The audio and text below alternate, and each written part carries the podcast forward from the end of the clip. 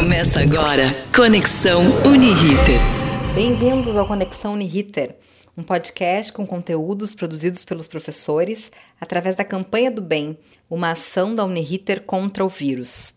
Olá, pessoal, eu sou Camila Nunes, professora de Direito do Consumidor da Uniriter, e vim falar um pouco com vocês sobre os impactos da pandemia no direito do consumidor, na vida do consumidor, e trazer algumas dicas para tentar solucionar ou amenizar estes impactos. No episódio de hoje, especificamente, eu quero tratar sobre os contratos de financiamento bancários, uh, sejam eles quais forem. Pode ser o contrato de financiamento de imóvel, financiamento de veículo, um próprio empréstimo pessoal, qualquer tipo de empréstimo ou financiamento. Ou seja, qualquer contrato que demande do consumidor o pagamento de parcelas mensais. Bom, a gente sabe que todos nós estamos realmente sendo afetados de alguma forma com essa situação atual, uh, em que medidas de isolamento foram tomadas pelas autoridades em razão da necessidade de se combater o contágio do Covid-19, se combater a evolução dessa doença e se evitar um colapso no sistema de saúde. Claro, essas medidas de isolamento, ela também, ela, além de, de combater a, a esse contágio e vir dessa forma positiva, ela traz aspectos negativos também, como afeta a vida das pessoas financeiramente. Muitas pessoas, nesse sentido, fic ficaram sem ter como trabalhar, porque são trabalhadores autônomos, precisam sair para ganhar o seu sustento, ou algumas outras foram. demitidas em razão das crises, da crise que as suas em, empresas, a falta de receita que as suas empresas estão enfrentando. Então, medidas diversas, né, que cada um está sofrendo especificamente. Bom, na verdade, a pandemia ela afeta todas as áreas das vidas das pessoas, pessoal, profissional e financeira. E eu quero justamente aqui tratar um pouco com vocês a respeito de, dos financiamentos bancários, especificamente sobre o que devemos fazer nesses casos em que o consumidor fica sem possibilidade de pagar a sua prestação, a sua parcela e para evitar, né, a, os efeitos do inadimplemento, a incidência de juros, de encargos e eventualmente até mesmo a negativação de seu nome nos, nos cadastros negativos, nos, nos cadastros restritivos de crédito. Bom, sobre a esse respeito, pessoal, a primeira coisa que eu tenho para dizer é que alguns bancos eles estão dando uma moratória para os seus clientes. O que seria essa moratória?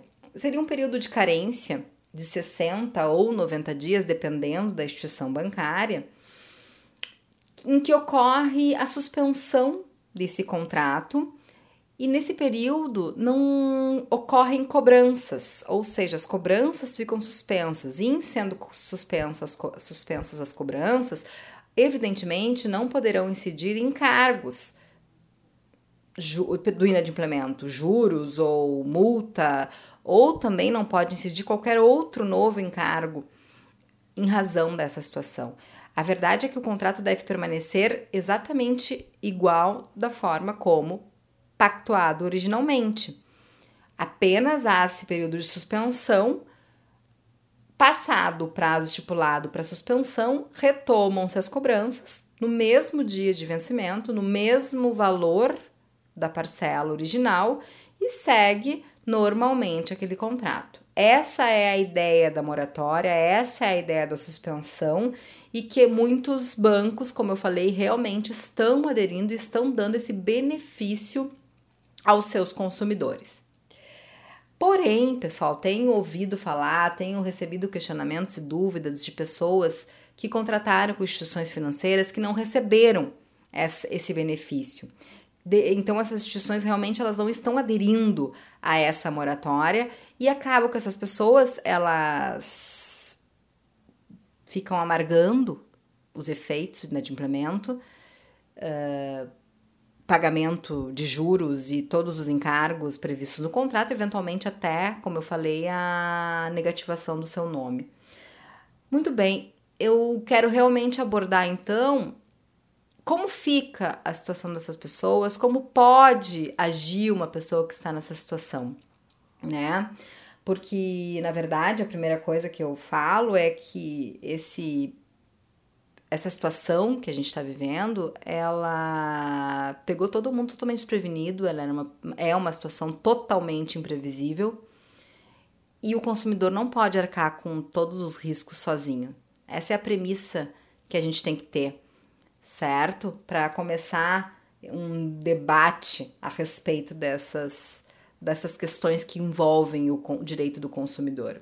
Efetivamente, o consumidor não pode arcar com todos os prejuízos na relação do contrato contratual que tem sozinho. Efetivamente não pode.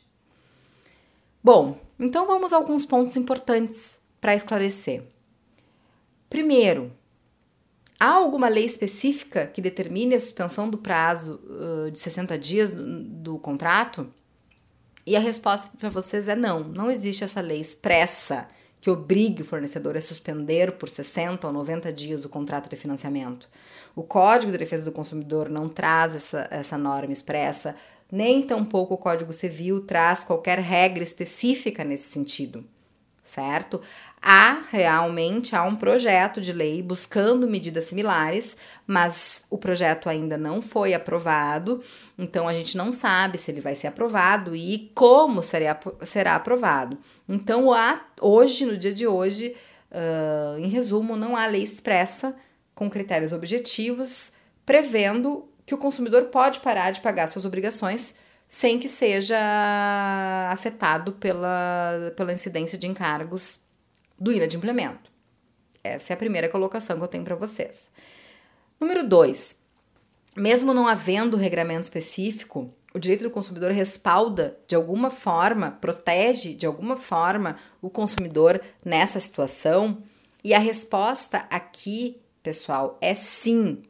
O Código de Defesa do Consumidor, ele traz princípios e direitos básicos dos consumidores que devem ser observados em todas as relações contratuais. Um desses princípios básicos, por exemplo, é a revisão do contrato. Revisão do contrato quando algum fato superveniente à assinatura desse contrato ocorra e torne esse contrato muito oneroso, excessivamente oneroso aquele consumidor. Certo? O Código Civil também, pessoal, traz o princípio da boa-fé objetiva e também o Código de Defesa do Consumidor prevê o princípio da boa-fé objetiva, uh, que é um princípio que deve ser observado em toda a relação contratual, é um princípio que rege o direito contratual brasileiro e sem o qual não há como se interpretar, se pensar em contratos, né? Então, disso tudo, a gente pode extrair um dever de renegociação dos fornecedores neste caso. É isso que a gente pode defender, um dever de renegociação dos fornecedores. Eu diria nos contratos em geral, mas como eu estou falando especificamente do contrato de financiamento, das instituições bancárias, então, nesse sentido. Em razão dos regramentos que temos, como eu falei, do Código de Defesa do Consumidor, do Código Civil e o próprio princípio da solidariedade social, previsto constitucionalmente. Certamente a gente tem como defender a existência de um dever de renegociação, principalmente diante do caos instaurado pela pandemia. Certo? A pandemia, pessoal, é um fato totalmente imprevisível. Afinal, quem esperava que em abril de 2020 estaríamos trancados em casa em razão de um vírus com poder de contágio imenso que fez com que a Organização Mundial da Saúde declarasse emergência de saúde pública de importância internacional, que é o seu mais alto nível de alerta. Ninguém poderia prever. Então, pessoal, repito, o consumidor não pode arcar com este prejuízo sozinho. E vou dizer mais: ninguém pode arcar com este prejuízo sozinho. E digo isso para dizer o seguinte: a palavra do momento, gente, é empatia. A gente tem que ser solidário. Por quê? Porque todo mundo está sofrendo, todo mundo está sendo vítima da situação em que a gente se encontra. Então há um dever de renegociação, sim, nas relações jurídicas, principalmente nos contratos de longa duração. As partes elas devem, se, em conjunto, encontrar as circunstâncias razoáveis para que aquela, aquele contrato possa continuar, possa permanecer. E aqui eu lembro a vocês que a preservação dos contratos também é importante para esse momento, porque um dia esse caos vai passar, vai passar com certeza, e a nossa vida vai voltar ao normal e as nossas relações devem continuar. Então, o recado aqui é esse: o momento agora é de renegociar. Eu falei antes, a palavra do momento é empatia, gente. Se colocar no lugar do outro é ser solidário ao outro. E digo mais, em todas as relações, na relação jurídica não é diferente. Certo? O ponto número 3. O que devo fazer se você. O que você deve fazer se estiver em situação de impossibilidade de pagar a parcela do seu financiamento. E o que deve fazer então? Bom, como eu falei, tentar renegociar. Primeiro ponto que eu vou lembrar aqui é a prorrogação, a moratória, se houver, se ocorrer, não é automática. A pandemia por si só não autoriza o consumidor a parar de pagar as suas obrigações. Essa possibilidade deve ser analisada caso a caso. Então, o que o consumidor deve fazer?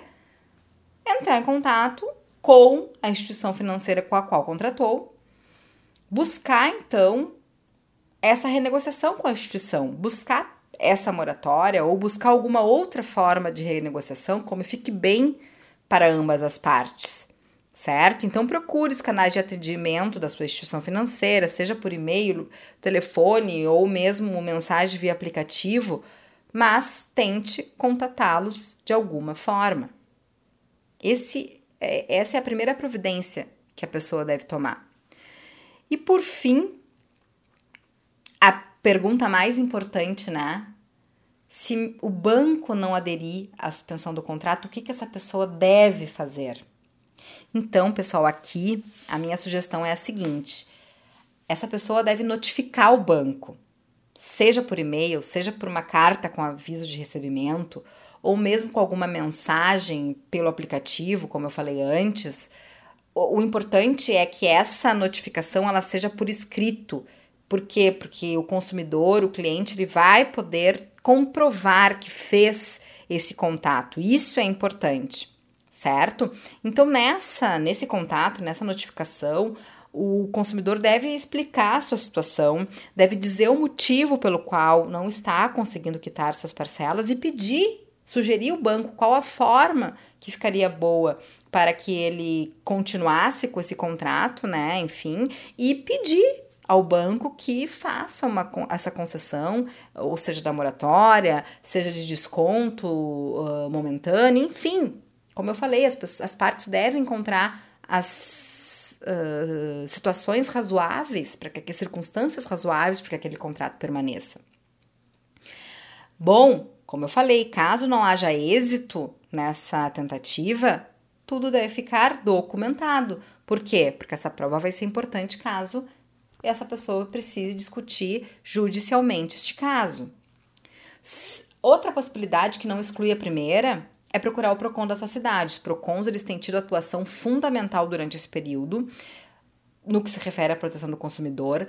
Os PROCONs, na sua maioria, têm atendimento online também, certo? Então, esse órgão ele vai poder ajudar, vai poder, porventura, intermediar uma negociação.